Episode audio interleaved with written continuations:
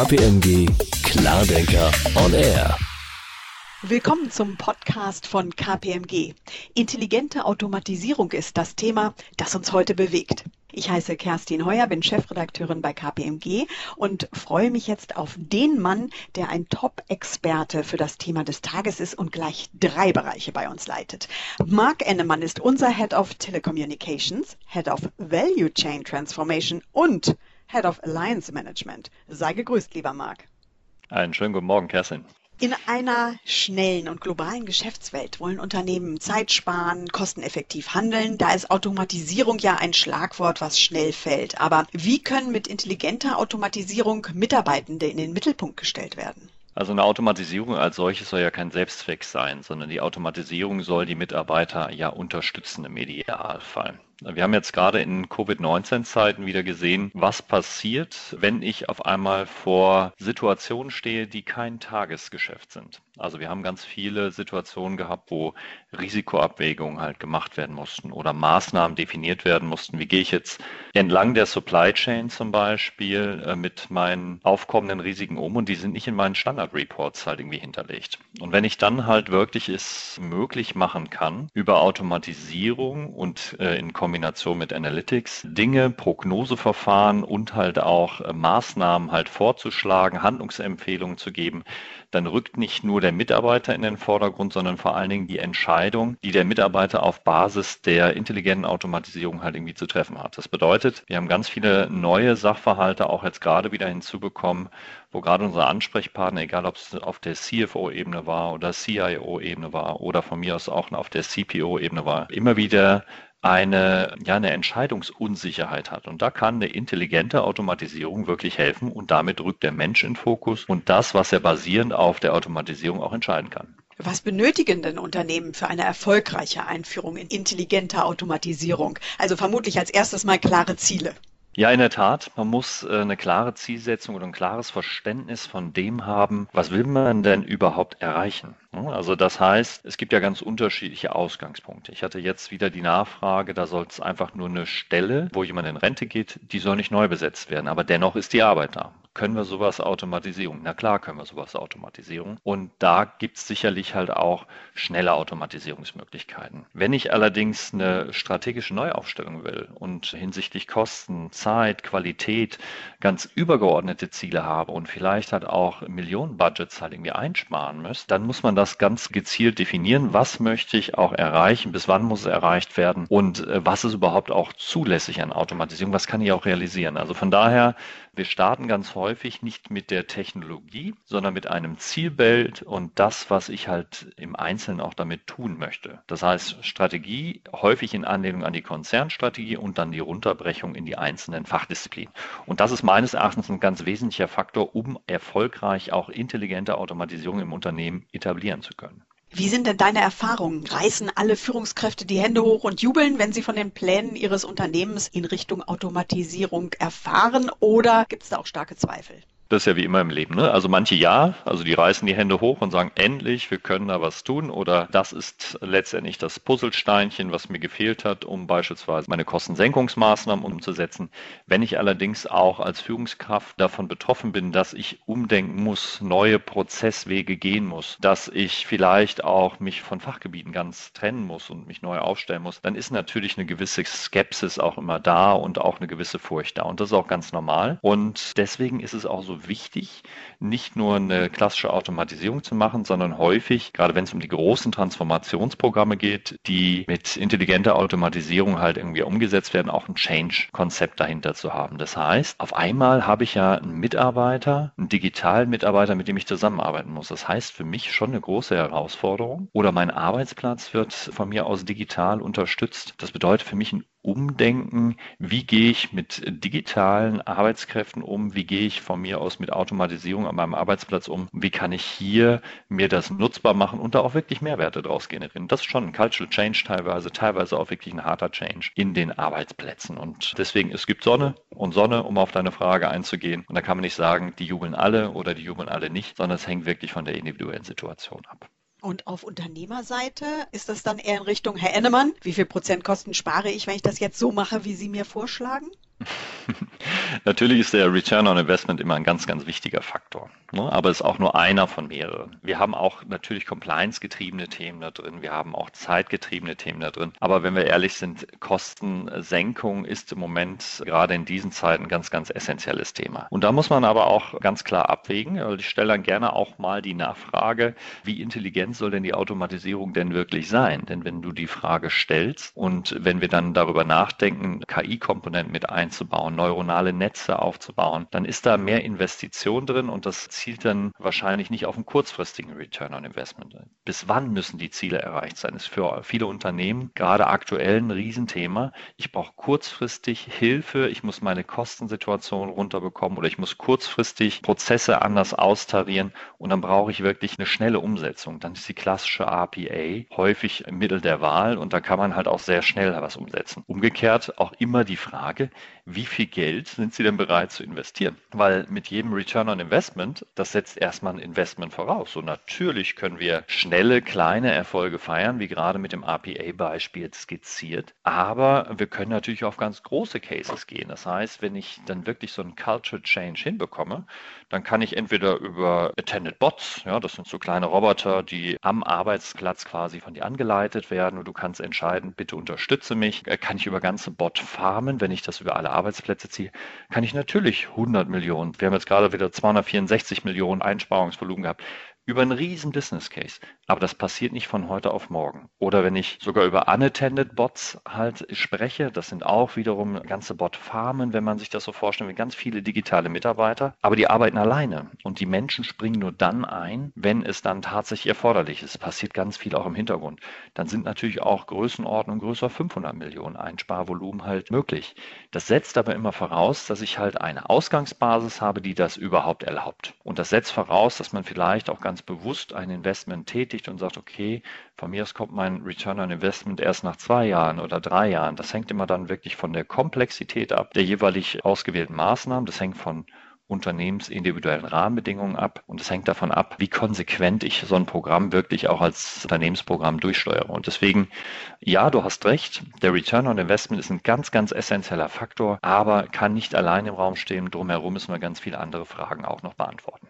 Ja, zum Beispiel diese hier. Inwieweit haben denn die Unternehmen überhaupt ausreichend Ressourcen, ausreichend Kompetenzen, um derartige Projekte im eigenen Haus konsequent voranzutreiben? Ja, das ist eine ganz spannende Frage. Warum? Als wir vor vier, fünf Jahren halt irgendwie mit den RPA-Themen durch die Lande gezogen sind, äh, da war das auch noch alles ganz neu. Und dann erzählt man zunächst einmal die Geschichte, jeder kann auch selber seinen Bot bauen. Das stimmt auch in Teilen oder stimmt zunächst einmal. Wenn man dann aber mal näher hinschaut und man sich überlegt, was ist denn die große Lösung für mich, dann braucht man schon eine ganz klare Governance. Dann muss man sich schon überlegen, kann ich das wirklich alles selber? Möchte ich selber die Ressourcen aufbauen oder welche Teile der Aktivitäten will ich wirklich selber tun? Also möchte ich in der Fachabteilung wirklich die Software programmieren? Wahrscheinlich eher nicht, weil äh, wenn ich in der Bilanzierungsabteilung bin, dann möchte ich lieber die Anforderungen dahin definieren, was soll dieser Roboter denn tun können. Und von diesem Build Your Own Bot Ansatz, dass jeder das selber machen sollte, ist man ein Stück weit weg, je komplexer halt auch die Lösungsverfahren werden. Also je auch intelligenter die Bots wirklich werden. Das heißt, wenn ich es mit einem Process Mining Einsatz kombiniere oder mit einem Entscheidungsmodell oder vielleicht auch sogar mit KI-Komponenten, dann ist man einfach weg davon, dass man das halt alles selber kann. Und dann ist es tatsächlich so, das unterscheidet sich zu der Ausgangslage, die wir damals vorgefunden haben, dass man viel abgewegter heute die Entscheidung trifft und sagt, okay, wir wollen natürlich die Fachanforderungen machen, aber ob wir das in unserer eigenen IT machen, weil die ja eigentlich darauf ausgerichtet ist, unsere Kernsysteme zu betreiben, machen wollen, da bin ich mir mir noch nicht sicher. Oder will ich dazu vielleicht für den Betrieb, für die Entwicklung lieber das extern machen lassen? Ich baue dafür gar keine eigenen Ressourcen auf und mache das in einem Projektansatz. Oder ich gehe sogar den Schritt noch weiter und sage, Entwicklung und Betrieb gebe ich komplett raus. Ich definiere die Fachanforderungen und habe sogenannte Data-Driven Services oder halt Outsourcing, hat man das früher genannt.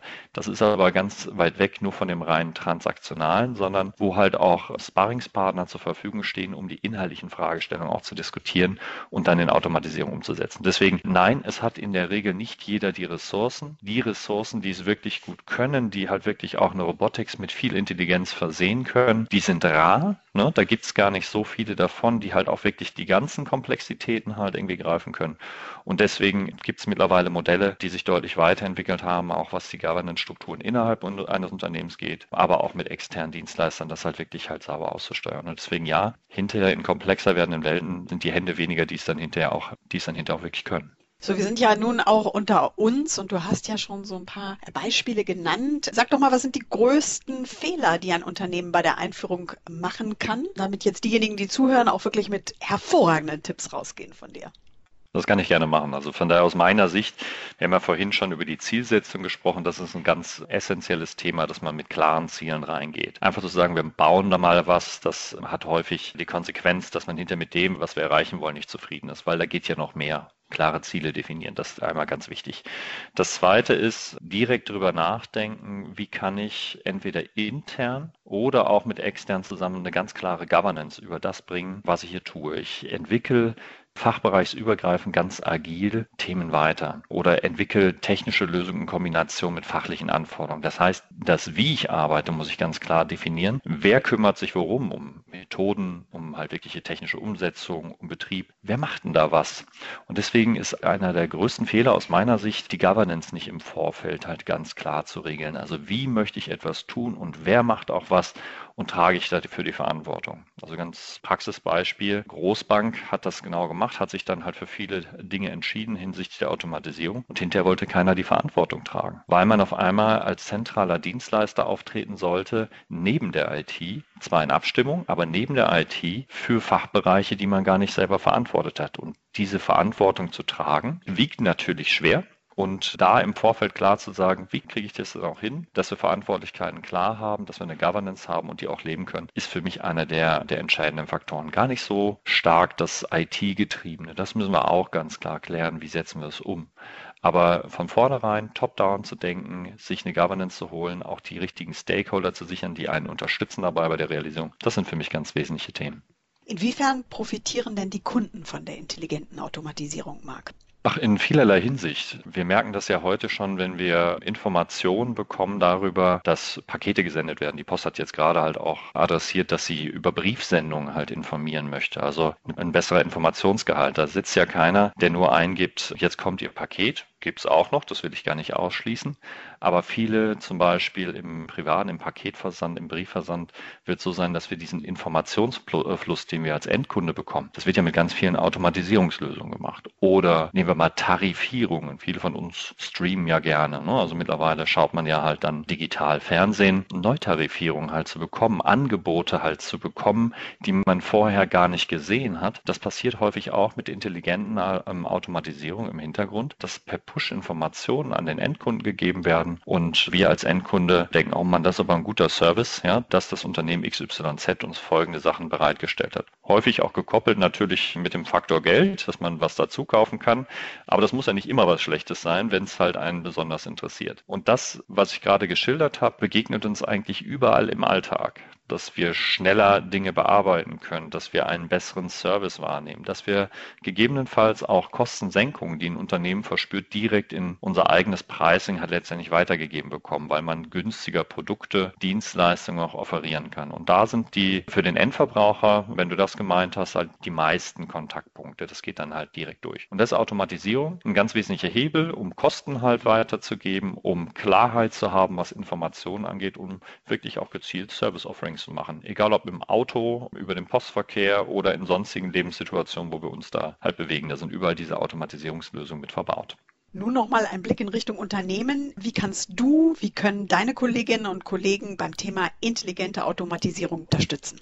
Wir sind mit als einer der ersten auf dieses Thema aufgestiegen und haben halt die Dinge im Laufe der Jahre professionalisiert und bringen einfach ganz viel Kundenerfahrung mit. Das heißt, egal ob es jetzt die Definition einer gemeinsamen Strategie ist, wie will ich mich zum Thema Automatisierung aufstellen, was sind meine Hauptziele, Kostensenkung, Compliance oder Beschleunigung von bestimmten Prozessthemen. Wo kann ich das auch realisieren? Die Ideation Workshops auch durchzuführen und zu sagen, naja, wie komme ich denn überhaupt an etwas, was ich automatisieren kann? Wie kriege ich denn eine Idee kreiert und dann auch noch technologisch umgesetzt?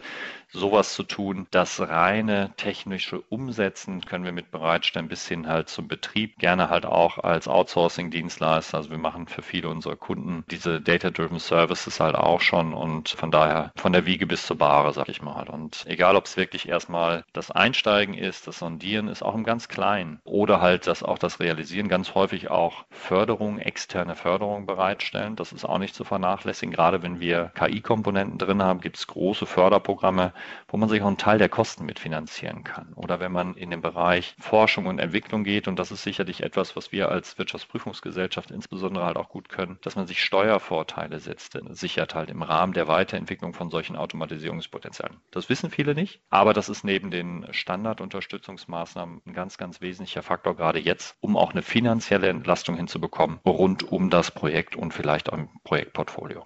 Ganz ehrlich, was will man mehr mag? Von der Wiege bis zur Bahre stehst du den Kunden zur Seite. Ja? Ich Von glaube, gern. mehr geht einfach nicht. Herzlichen Dank dafür, lieber Marc. Und liebe, liebe Zuhörerinnen und Zuhörer, wenn Sie konkrete Fragen zu den Möglichkeiten der intelligenten Automatisierung in Ihrem Unternehmen haben. Wenn Sie sagen, der Mann, der von Return on Invest bis zu Umdenken, Change-Konzepte, digitale Arbeitskräfte einfach alles zu dem Thema weiß, den muss ich sprechen, dann finden Sie den Kontakt zu Marc Ennemann und seinem exzellenten Team über unsere Homepage kpmg.de. Damit sind wir am Ende. Ich winke nach Essen, lieber Marc, zu dir. Ich winke zurück, Kerstin. und wir dürfen uns von den Zuhörerinnen und Zuhörern hiermit verabschieden. Tschüss und auf bald allerseits. Danke für Ihr Interesse. Also schönen Tag noch. Bis bald. Ciao. KPMG Klardenker on Air.